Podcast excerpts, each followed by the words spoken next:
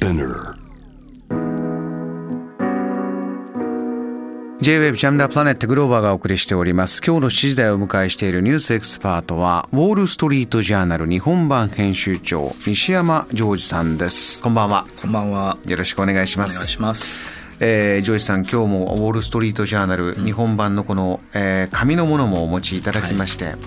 えーこの紙面を、まあ、見せていただきながら今日のヘッドライン、先ほど伺ったんですけれども普段とやはり、まあ、全く違う、えー一面というかねそうですね。あのそうですね。ちょっとまあこの後話しますけどあの我々の同僚が、えーちょっと、えー残念なことに巻き込まれてですねこれはやはりウォール・ストリート・ジャーナルとしても訴えていきたいなと思っています。では、えー早速一つ目。ロシアを愛していた拘束されたウォール・ストリート・ジャーナル記者の素顔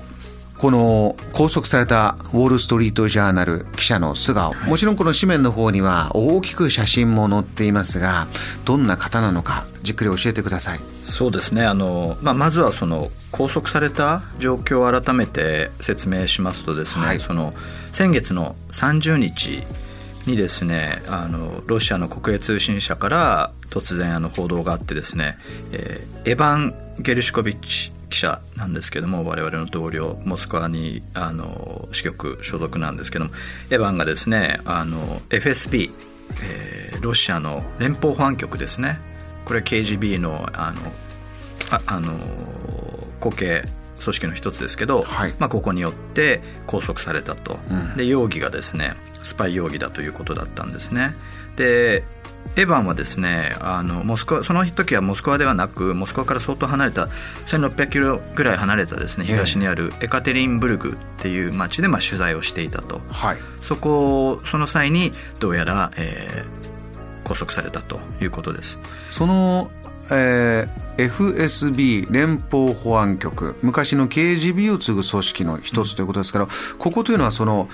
ここが拘束するというのはもうそういうスパイの容疑だとこういうことなんですか？そうですねもうあの容疑がスパイというスパイ容疑ということであのただもちろんそのウォール・ストリート・ジャーナル、えーそれとですねアメリカのバイデン政権もですね、まあ、完全にこの容疑を否定してですね、まあ、即時の釈放を求めていると。でエヴァンはその当然ですけれどもそのロシア外務省からですねその外国記者として記者証も当然許可を得てですね、はい。取材をしてますし、あの全くそういう スパイっていうことはなくですねやってきたところにこれが突然起きたということですね。ジョージさんあのアメリカとたあスパイ映画とかねいろいろなものを思い出すと、その特に冷戦の時代は007でも何でもそうですけど、えー西側とソ連の間はこうスパイ合戦だとか、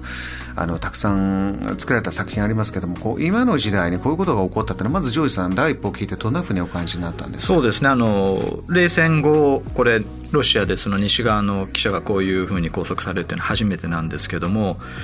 まあ残念ながらその先制国家ですよね。だとこういうことはまあ時々あるんですけれどもあのまあ国外退去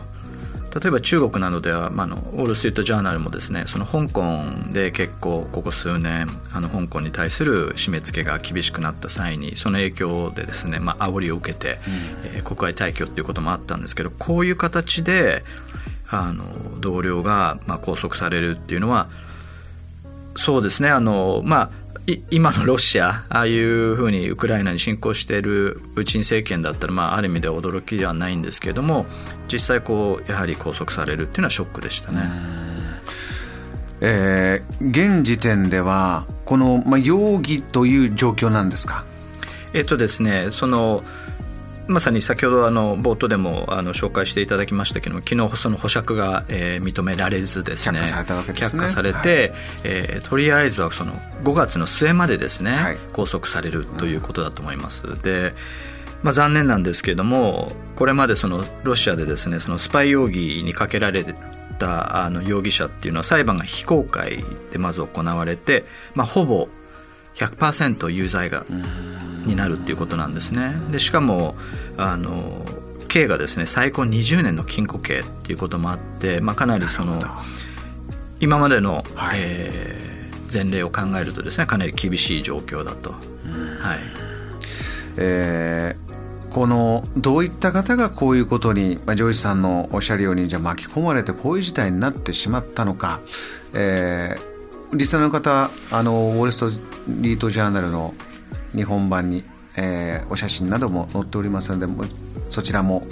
ご覧いただければと思うんですが今日は言葉でジョージさんいろいろ解説していただきたいと思います、はい、お願いします。そうですね。あのやっぱり我々としてはそのエヴァンは全然そういう当然スパイではないですしやはりそのこの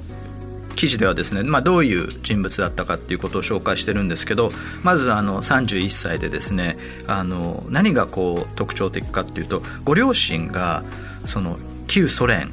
をえ逃れてですねアメリカに来た2人なんですね、うん、でアメリカで出会って、まあ、エヴァンが生まれて、えー、お姉さんも、えー、お姉さんかなあの妹さんかなあの兄弟がいるんですけども、えー、で、えー、ニュージャージーだったりニューヨークに住んで育ったとであの、まあ、いろんなその国からアメリカにあの移民が来るんですけども私はすごくこう関心というかあの惹かれたのはすごくそのロシア語を大切にしたりロシアの文化をですね大切にしてその家庭の中では結構ロシア語を喋ってたということなんですね。だからあのすごくロシアに対して小さい時からあの、まあ、親近感というか、えー、持っていて、まあ、ジャーナリズムを志して最初あのニューヨーク・タイムズのアシスタントをやってたんですけども、その時に、えー、そんなバックグラウンドで言葉もできるんだったら、なんでロシア行かないのっていうことを他の、えー、記者から言われてですねじゃあっていうことで、えーまあ、ニューヨーク・タイムズっていうあのアメリカのねえー、我々のライバルですけど、そこにいるっていうこともあの考えられたんですけどあえてそれを捨ててですねモスクワに飛んでモスクワの現地の英字新聞で働き始めたんですね。そうなんですね、うんだからあの、まあ、すごくあのロシアに対して、ええ、あのそういう親近感を持ってですね、えー、いたそのエヴァンがこういうことになるっていうのは非常にまあ皮肉というかですね残念なんですけれども。ジョージさん今あの、ね、ご自身でそうルーツも大切にして、うん、で同僚周りの言葉もあってよっしゃ行ってみよう。あちら行ってそその時はニューヨーク・タイムズだったんですか？このウォール・ストリート・ジャーナルの記者として動き出したというのはその後のことなんですそうですね。あの、まあ、あのロシアではモスクワ・タイムズだったりあの他の AFP 通信社なんかで働いててですね、ええ、あの実はウォール・ストリート・ジャーナルに入っててくれたのは去年の1月。つまりあのロシアのウクライナ侵攻の直前だったんですね。前という。そうですね、でまああのその後当然あの彼は、まあ、この侵攻に取取材するっていうことでですねもうそこにはあの全力をこう注ぐというか。であのやはりその米国人記者としてはですね彼はあの早速そのベラルーシとウクライナの国境に行ってですねあのアメリカ人の記者としては初めてそのロシア本国に送還されるそのロシアの負傷した兵士をですね、目撃して取材したりっていうふうに活躍してたんですね。あの頃というのはそのいろいろなあのニュース、まあ、情報も錯綜してましたけれどももうすぐそういうロシアが侵攻するかもしれないと、えー、例えばアメリカ大使館の人も引き上げたりとか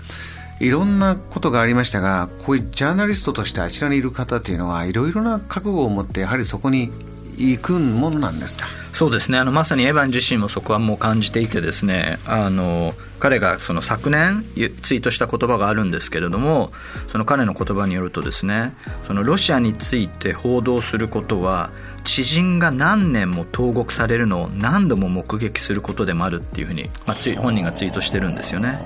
でその危険はあのもう痛いほど認識しつつただあと彼はやはりそのいろんなことに対して正しい記事にしたいだけっていうことをよく伝えあの語ってですね取材を続けていたっていうことなんですよね。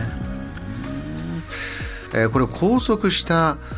ロシアの、えー、側の視点に立つとジョージさんこれはどういうことでこういうことをした、うん、今しているというふうに分析なさってそうですね、まあ、あまりねこの憶測はしたくないんですけどもその事実としてやはりその戦争になってからもあの侵攻が始まってからもですねロシアとアメリカの間で、えー、こういう形でその拘束してた人物のですね交換があったりあのこのエヴァンが拘束される少し前にですねアメリカ側が、えー、ロシア人をやはり拘束しているっていうことがあってそのこれまででいろんな経緯を見るとですねそういう形で双方の国がそのいわばこう交換する際のですね、まあ、コマみたいな形で人を拘束してるっていうあの事実もあるので、まあ、そこはちょっと見ていかなきゃいけないかなと思ってます。JAM The Planet